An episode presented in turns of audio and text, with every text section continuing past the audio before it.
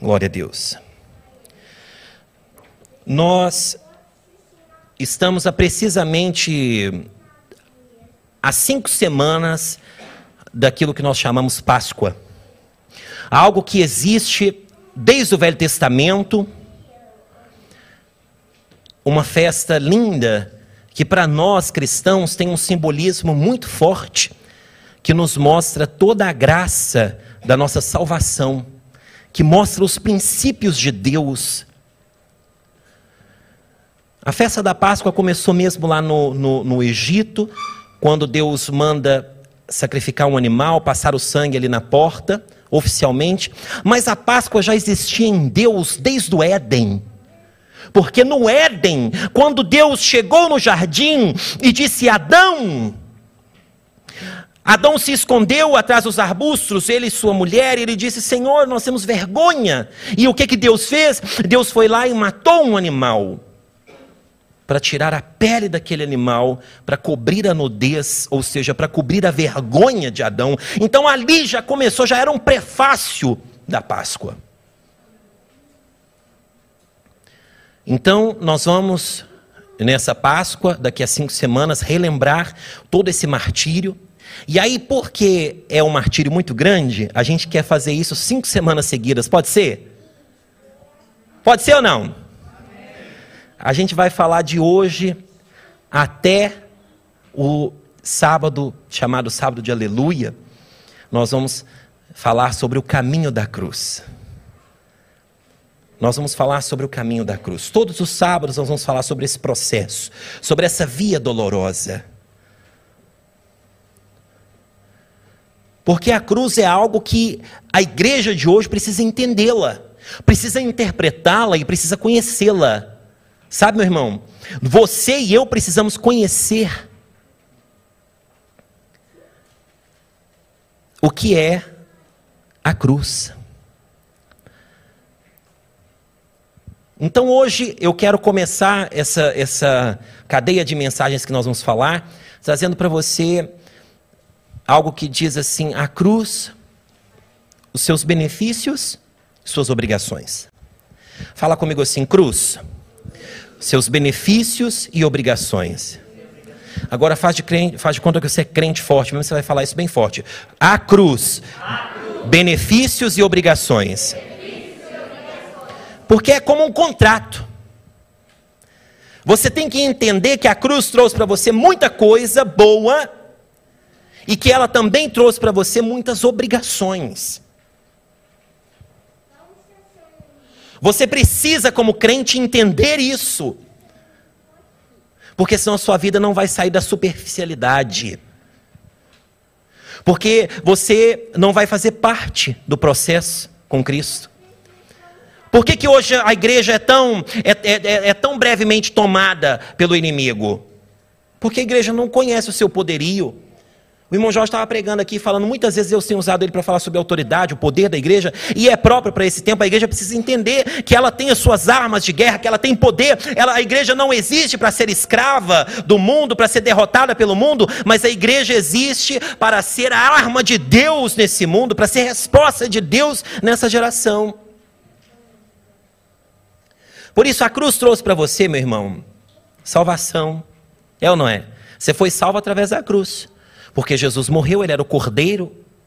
Ele foi entregue no madeiro, ele morreu para que eu e você fôssemos salvos. A cruz te trouxe salvação. A cruz, a cruz trouxe cura para você, você que está enfermo. A cruz já te deu cura há muito tempo. Sabe por quê?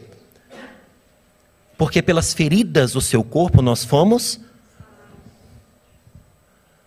Pelo flagelo dele no Calvário, por cada pisadura que ele teve, você teve cura. Então a cruz te trouxe cura. Você não tem que andar escravo da doença, a cruz já te curou. Manda de volta para a cruz. Se você não tem a salvação ainda, se você está enfermo, fala assim: doença em nome de Jesus, volta para a cruz, que é lá que você tem que estar tá em nome de Jesus. A cruz trouxe libertação. Por que, que você continua escravo da depressão? Por que, que você continua com doenças da alma, enfermo aí no seu psique? Por quê?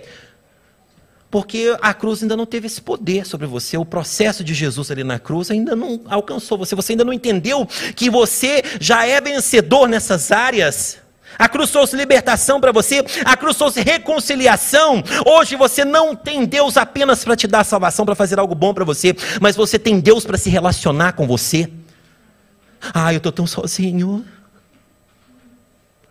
Porque eu vim do Brasil e está tudo fechado. Eu fico em casa no meu quarto, não falo com ninguém, não vejo ninguém. Você tem Deus para se relacionar com você. A cruz foi essa ponte. A cruz foi essa ponte para trazer Deus de volta para você, para trazer no seu espírito o conforto que você precisa, as palavras que você precisa, as decisões que você precisa. A cruz trouxe para você perdão. Por que, por que você vai continuar se culpando? Isso é coisa sua. Porque a Bíblia diz que quando você pede perdão, quando você se reconcilia com Ele, Ele lança no mar do esquecimento, nem mesmo Ele se lembra. Deus fica olhando para você e falando assim: por que, que você está me pedindo perdão por causa disso até hoje, cara? Eu já não me lembro disso mais, eu já te perdoei. Ai, Senhor, eu não sabia, peço desculpa. A cruz trouxe perdão. A cruz trouxe muita coisa boa para você que eu podia enumerar. E é claro que eu não estou falando da cruz. É óbvio que você está entendendo quando estou falando da cruz, cruz, não é? Porque senão daqui a pouco todo mundo vai comprar uma cruz, vai andar com a cruz em casa, aí a cruz, olha a cruz, né? Não, não estou falando do processo. O que Jesus fez na cruz. A cruz é toda essa simbologia do processo que Jesus fez e do que ele trouxe para nós. Por isso nós olhamos para a cruz de uma forma especial. Por isso Jesus olhou para a cruz de forma especial. Agora, quais são as obrigações que a cruz me dá? E é sobre isso que eu quero falar e eu vou ser breve. Antes disso, eu quero ler um texto com você, para você falar que eu não li a Bíblia, né? Você vai falar que eu não li a Bíblia, o irmão não leu a Bíblia.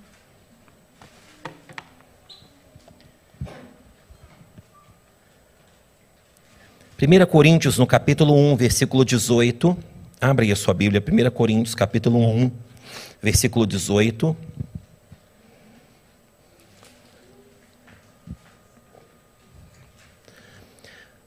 1 Coríntios, capítulo 1, versículo 18, Paulo está dizendo para essa igreja algo importante. E ele vai dizer o seguinte: certamente a palavra da cruz é loucura para o que se perde, mas para nós que somos salvos, é poder de Deus. Amém? Podemos ler isso junto? Você vai ler na sua versão, eu vou ler na minha, em conjunto, não interessa, a gente vai se embolar aqui, a gente vai ler bem forte, igual crente, para o diabo ouvir que a gente está lendo, pode ser? Um, dois, três e. Certamente a palavra da cruz é loucura para os que se perdem, mas para nós que somos salvos é poder de Deus. Irmãos, a cruz, se você tiver entender as obrigações que você tem para com ela, ela vai trazer para você muitas benesses. Lucas capítulo 9, versículo 23. Não precisa abrir, você vai apontar. Se você puder, você vai apontar, porque eu vou ter que ser rápido no, na, na, na, nas, nas coisas. Se, for, se, você puder apontar também a, a, a, as frases que eu vou falando para você, os processos, para que você possa, é, na sua casa, depois conferir, fazer essa conferência. Lucas, no capítulo 9, versículo 23, diz assim: E dizia a todos: Se alguém, esse quem dizia era Jesus, é óbvio, e dizia a todos: Se alguém quer vir após mim, negue-se a si mesmo, tome cada dia a sua cruz e siga-me. O primeiro processo da cruz, a primeira, a primeira obrigação da cruz é negar-se a si mesmo. Você precisa negar a si mesmo, constantemente, diariamente. Você precisa, se você quer vir após Jesus, e esse vir após Jesus não é ser um discípulo de Jesus. É vir após ele, é entrar no céu, é receber a salvação. Se você quer vir após mim nessa entrada triunfal do céu, negue-se a si mesmo. E quando ele está falando negar-se a si mesmo, não é você andar em alto flagelo, não, é negar os seus desejos, é negar a carne, é negar o pecado, é ter mesmo força para dizer não quando você gostaria de dizer sim. Esses dias são muitos dias, são dias propensos para a gente testar se a gente está conseguindo negar-se a si mesmo, sabia disso? Porque as propostas hoje elas são assim, elas, elas estão de forma cada vez mais abertas. Hoje você, para pecar, você não precisa fazer nada, praticamente. Negar-se a si mesmo. É a primeira coisa. A segunda coisa que está nesse versículo é tomar a cruz. Esse tomar a cruz é não negar o processo. Ei, você acha que ser crente é coisa fácil? Não é não. Por isso, se hoje você está querendo virar crente, você presta atenção nisso, que não é coisa fácil, não. Você está entrando por um caminho que não é fácil. Se te iludiram aí no passado dizendo que ser crente é coisa boa, que você vai ter um rio de maravilhas, que você vai só coisa boa vai acontecer na sua vida, te enganaram muito bem. Porque eu quero dizer uma coisa para você, a vida não é assim. Não é assim para nós, não é assim para ninguém, não foi assim para Jesus. O pecado destruiu a humanidade e nós temos uma responsabilidade para com o pecado. Isso, a gente tem salvação, a gente tem tudo na nossa vida, mas a gente tem a obrigação de entender que a gente não está no Alice País das Maravilhas. A gente está no mundo real, onde a gente vai passar tribulação, sim, onde a gente precisa vencê-la, sim. Por isso, tomar a cruz é tomar as responsabilidades. É entender, ô sacerdote, pai de família, você tem responsabilidade na sua casa. Você tem responsabilidade com a sua família, você tem responsabilidade com os seus filhos, você não pode negar isso. Ai, eu estou sem trabalho, eu estou desesperado. É você, mãe, observar na sua casa que você é o farol do seu lar, é a sustentadora, é a intercessora, mas muitas das vezes você nem lê a Bíblia, você não ora, você não faz nada. E você está querendo que Deus restaure seu casamento? Como assim? A cruz traz, o tomar a cruz é trazer a responsabilidade. Sabe, jovem, olha aqui para mim, uma coisa importante. É quando alguém pergunta assim: ah, você é daquelas você é daquele pessoal malucão que vive roubando o dinheiro dos outros? Sou eu sim. Eu sou sim, senhor. Porque hoje é um problema para a gente dizer, quando a gente é acusado de alguma coisa, dizer que a gente é crente, não é? Não, que isso, cara? Que isso? Não, a minha igreja, não, não, não, não. Eu sou só simpatizante. Então, filho, se você é só simpatizante, ele também é só simpatizante seu. E quando for lá para o céu, ele vai separar as ovelhas e os bodes. E ele vai olhar para você e vai ser simpatizante. Não vou muito com a sua cara hoje, não. Tomar a cruz. Responsabilidade.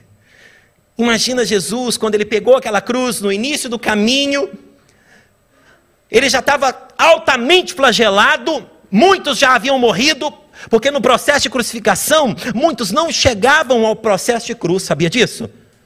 Já morriam ali naquele martírio. Por exemplo, o Mel Gibson teve uma, uma, um lapso, né? Ele teve um lampejo do que, que aconteceu no Calvário. Se você assistiu aquele filme, você deve ter percebido, você não deve ter ficado nada confortável, eu também não fiquei. Mas muitos morriam nas açoitadas. Porque eles colocavam ali mesmo um pedaço de ossos na ponta do chicote, que era feito com correia crua. E aqueles ossos enterravam na carne, e quando puxava, vinham os pedaços da carne. Pessoas morriam ali porque às vezes o chicote, é, é, entra, o, o, osso era tão afiado, tão profundo, que às vezes conseguiam perfurar a pele e perfurar uma trompa, perfurar o rim. As pessoas muitas vezes morriam ali naquele processo. Não chegavam sequer a ser crucificado. Mas imagina Jesus que passou por aquele processo e agora começou a carregar a cruz. Imagina se ele tivesse desistido. Não, não quero mais não, não quero. Ai, não vou, não, Senhor. Ele tinha poder para fazer isso. Ele tinha poder suficiente para falar assim: "Olha, não quero mais a cruz". Mas ele tomou consigo a responsabilidade. Hoje você tem um grande poder na sua mão, que é o poder de escolha. Você pode tomar a cruz ou não tomá-la. A decisão é sua, ninguém vai te obrigar. Tomar a cruz depois ele vai dizer: seguir a Cristo. Seguir a Cristo. Depois de tomar a cruz, de tomar a sua responsabilidade, negar-se a si mesmo, é seguir a Cristo. É entender que Cristo é a pessoa que vai te guiar. Cristo é a pessoa, é o seu exemplo, é o seu farol. O seu objetivo é ser como Ele. O seu objetivo não é mais nada, não é realizar o seu sonho, não é ser um grande pregador, não é ser uma modelo topstar, não é ser um empresário, Bill Gates, ter muito dinheiro. Não, não. O seu objetivo é ser como Cristo é. Independente de onde você vai estar, de onde você vai chegar. Está me entendendo aqui? Não, é, não quer dizer que é errado você querer ser bem sucedido. Você pode. Deus te instituiu na terra para ser bem sucedido, sim. Para você ter riquezas, para você ter, para você ser um, um, um, um exemplo, para você ser bom, ser ótimo no que você faz, para você ser luz nessa terra. Você tem que ser. A igreja existe para isso. Mas isso não é o que move você. O que move você é ser parecido com Cristo. Porque os tesouros dessa terra a traça corrói. Os tesouros dessa terra ferrugem destrói. Mas os tesouros do céu jamais serão destruídos. E o que te leva para o céu é a cruz. Seguir a Cristo. Depois ele vai dizer é ser crucificado. Paulo vai dizer aos Gálatas, em Gálatas 2:20, que eu fui crucificado com Cristo. Já não sou eu quem vivo, mas Cristo vive em mim. A vida que eu vivo agora no corpo, vivo-a pela fé no Filho de Deus que me amou e se entregou por mim. É outra obrigação da cruz, é ser crucificado. Todos os dias. É ir para o flagelo, sim. É receber os pregos, sim. Você acha que Paulo não fez isso? Não. Paulo foi o que mais sofreu. Paulo morreu com gente que não, ainda não estava acreditando que ele tinha virado crente. Vê lá.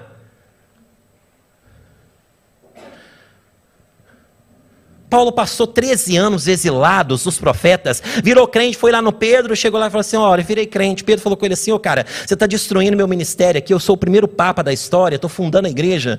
O Jesus acabou de morrer, ele me colocou aqui para gerenciar esse negócio aqui, e você chega dizendo que você é crente. Olha, faz, vamos fazer um acordo aqui, vai lá, volta lá para sua terra, e aí quando eu achar que tá pra, você está pronto para vir para ser pregador, eu chamo você de novo. E aí Paulo foi embora, aí Pedro vira para a secretária e fala assim: apaga o nome desse cara aí, eu não quero nem ver a cara dele nunca mais. E Paulo ficou lá 13 anos no deserto, excluído, exilado, e o próprio Espírito Santo de Deus que trazia revelações para Paulo. Vê lá, e aí ele diz assim: Eu já estou crucificado com Cristo. Eu não vivo mais essa vida nesse corpo aqui, eu não vivo mais para esse mundo. São as obrigações da cruz. Outra obrigação da cruz, que está lá em 1 Pedro capítulo 2, verso 24, e ele mesmo levou o seu corpo, os nossos pecados, sobre o madeiro, a fim de que, merece, de que morrêssemos para os pecados e vivêssemos para a justiça por suas feridas, nós fomos curados. Nós temos que morrer para o pecado. Ainda que seja fácil, ainda que seja bom, porque pecado é bom, pecado é fácil, pecado é gostoso, sim, mas ainda que seja muito bom, você precisa morrer para o pecado, todos os dias dizer não para o pecado.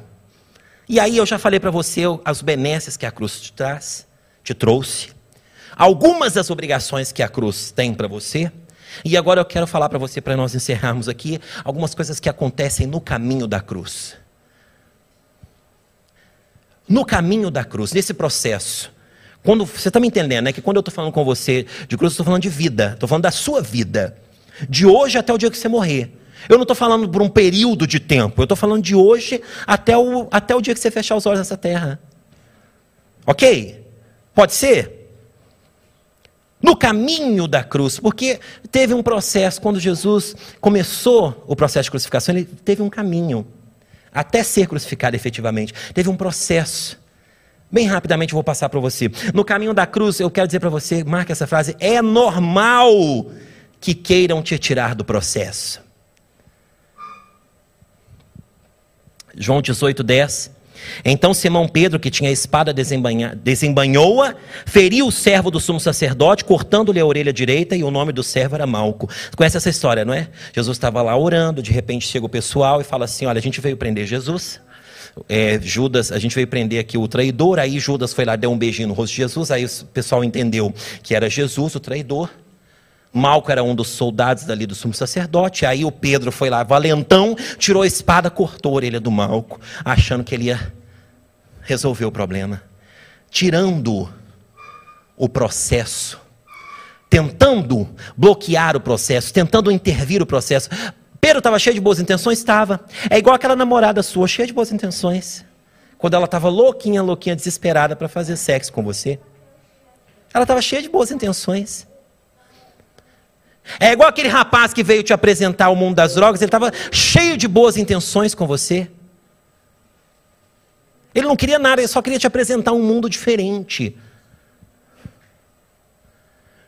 Pedro estava cheio de boas intenções, achando que ia salvar Jesus cortando a orelha. Mas o que que Pedro conseguiu? Pedro conseguiu carregar no pausa do processo. Ah, irmão, o processo mais glorioso da vida de Jesus Jesus esperou a vida inteirinha dele por aquele momento. Jesus sabia tudo o que ia acontecer ali. Jesus, de repente, é como se pegasse num, num controle remoto e carregasse no pausa. Espera aí, gente, dá um, para o processo. Deus, para o processo da crucificação agora, porque eu tenho que remendar a orelha do Malco. Aí Jesus vai lá, espera aí, espera aí, vocês vão voltar, não vou ser crucificado, viu? Pega a orelha do Malco, volta a colocar, porque Pedro interrompeu o processo. Jesus olha para Pedro e fala: Pedro, você acha que a sua espada, mísera espada, vai me livrar do processo que eu estou indo? A Bíblia diz que ele foi como um cordeiro mudo para o matadouro. Eu quero ir para esse processo. Era necessário o processo. Muita gente vai querer vir para te tirar do processo. Você está aqui? Amém? Amém? Outra coisa, no processo, é comum que o processo seja solitário. É comum que o processo seja solitário. João 18, 27. E Pedro negou outra vez, e logo o galo cantou. Jesus, a partir do momento que ele foi encontrado, a partir do momento que ele foi prisioneiro, ele começa a ser solitário no processo. Os discípulos todos correram e foram embora. A Bíblia diz que João era o único que ficou ali vendo a distância, escondido. E Pedro, que foi aquele que havia dito que não negaria Jesus, o nega por três vezes consecutivas. Ah, irmão. Aí você fica assim, ai pastor, mas ninguém fala comigo, pastor, não, o senhor não me liga, não quer saber dos meus problemas. Mas eu não tenho que saber dos seus problemas. Um pastor não tem que saber dos seus problemas, quem tem que saber dos seus problemas é Jesus.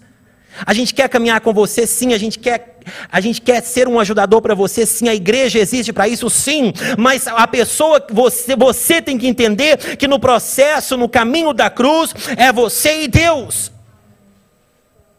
Porque eu também estou no meu processo, nós juntos em unidade, estamos todos caminhando para o mesmo alvo e objetivo.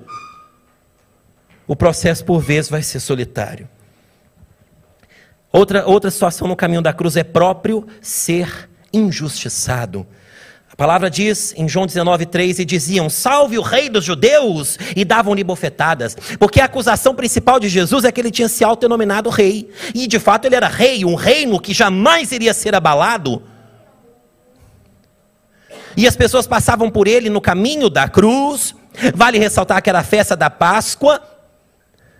Israel estava com o quinto um quinto a mais do que a sua população original, porque as pessoas vinham de todas as terras distantes para festejar a Páscoa ali em Jerusalém.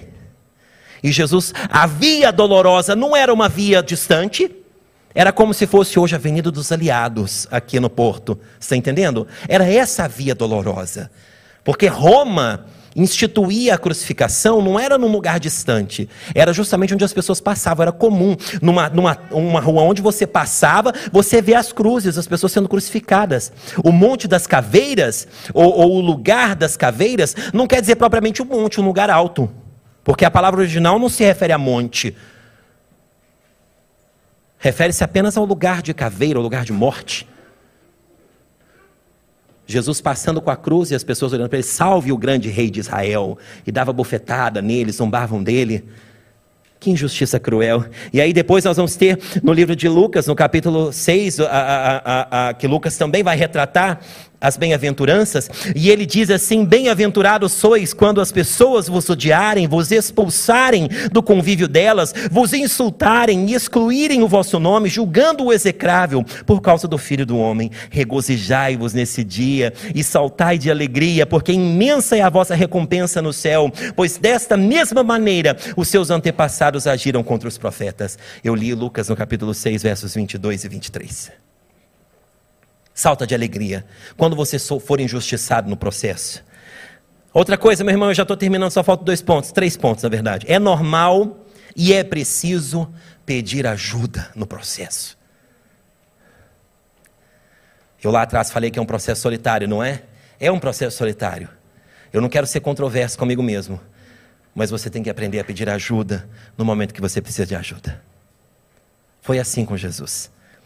Foi assim com Jesus, porque em Mateus, no capítulo 27, 32, diz assim: Assim que saíram, encontraram um homem da cidade de Sirene, chamado Simão, e obrigaram a carregar a cruz.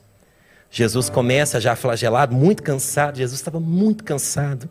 Tinha passado a noite apanhando, recebendo açoites, tinha acabado de receber uma coroa de espinhos, recebendo aquelas açoitadas todas, e agora ele vai começar a via dolorosa, vai começar efetivamente o caminho, aquela caminhada, até chegar o local onde a cruz ia ser aplicada. Jesus estava muito cansado. Deus viu que Jesus estava cansado. Os soldados viram. E aí, no meio do caminho, estava passando lá Simão, o sirineu, que veio do campo para festejar a Páscoa. E o soldado disse assim: Ô Simão, você aí, ó, vai ajudar esse homem a levar a cruz. Jesus, naquela hora, podia ter dito assim: não, não, não, não.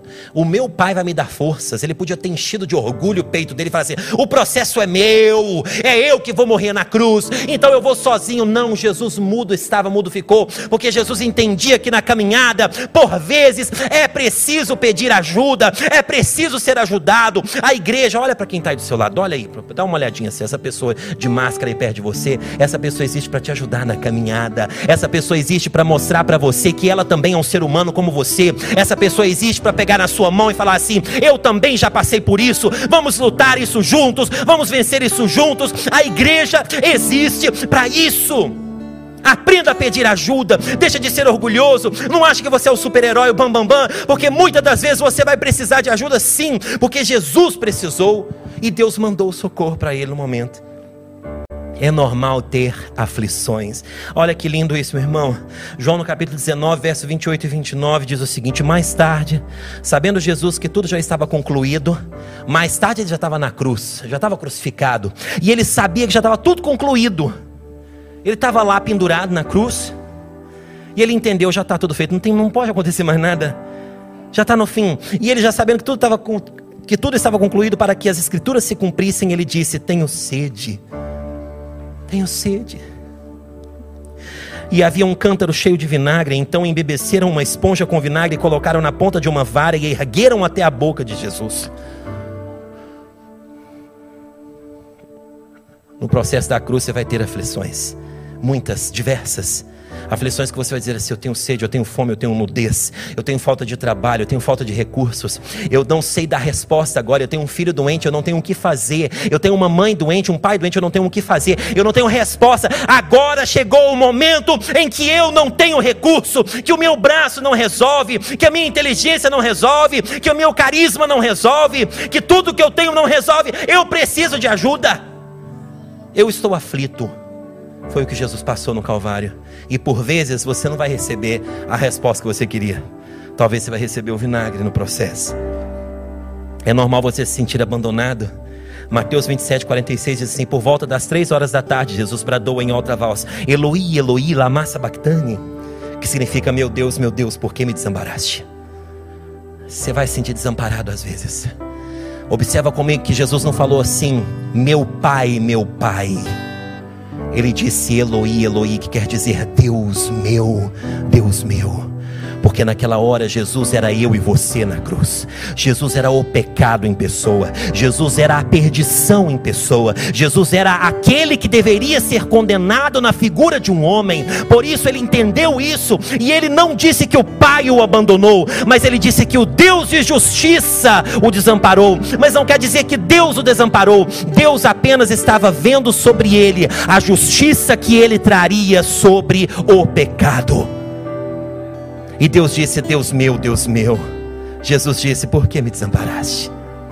E Deus lá no céu deve ter pensado assim: Eu não desamparei meu filho, mas como Deus eu estou trazendo juízo, não só por você, mas por todos que virão depois de você. Talvez o que vai acontecer na sua vida vai te deixar a ponto de você pensar que Deus esqueceu de você. Mas esse processo está acontecendo. Ei, ei, ei, ei, olha aqui para mim. Esse processo está acontecendo para que os outros que virão após de você olhem para você e vejam que tem solução. E vejam que eles têm aonde olhar. Você nasceu para ser um farol para outras pessoas. Você não nasceu para ser coitadinho, para ser coitadinha, para a gente ficar passando a mão na sua cabeça. Você nasceu para se levantar e passar pela luta e passar pela prova e depois vir aqui na frente dizer assim: Eu venci, eu consegui e você também consegue. É normal você se sentir abandonado. Eu quero que você fique de pé agora. E aí você vai pegar a sua Bíblia, fica de pé com ela na mão. Você vai abrir a sua Bíblia no livro de Mateus, no capítulo 11. Uh.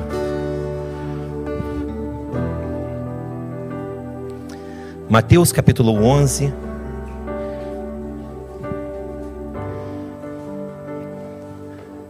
Abra comigo mesmo, Mateus capítulo 11, nós vamos ler o versículo 28 ao 30.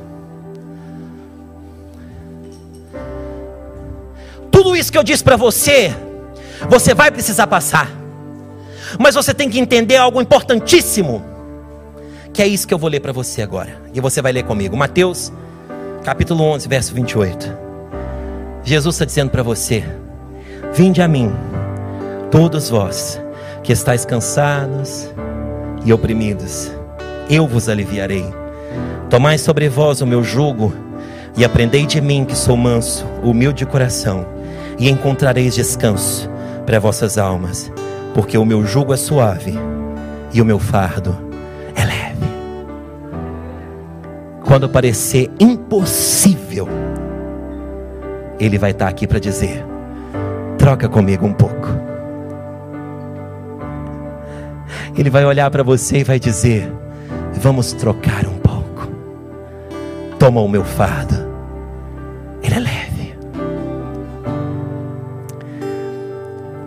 Igreja desse dia, e quando eu falo igreja, eu estou falando para você e estou falando para mim.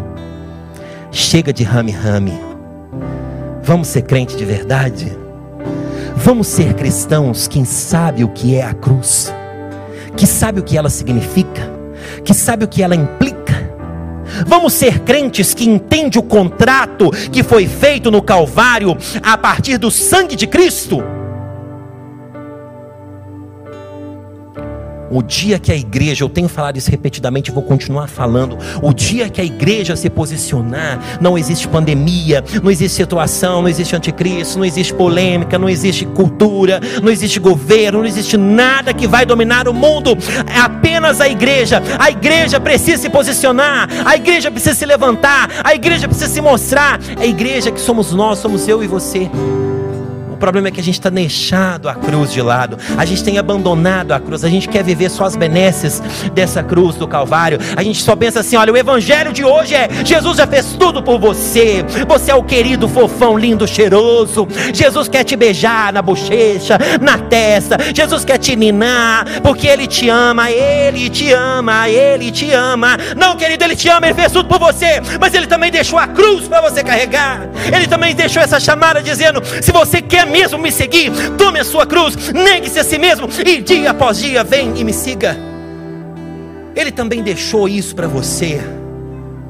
Ele também deixou as aflições do mundo e ele disse: No mundo você terá aflições, sim, mas não tenha medo, não desista, porque eu venci o mundo. Ele também disse: Aquele que crer em mim, obras maiores do que as minhas fará. Não queira fazer obras maiores, né? O André disse isso outro dia, achei tão legal. Não queira fazer obras maiores. Tenta fazer as que ele fez, já está ótimo. Tenta ser mesmo um cristão que faça só as obras que ele fez. Já vai ser bom demais. Ah, Jesus.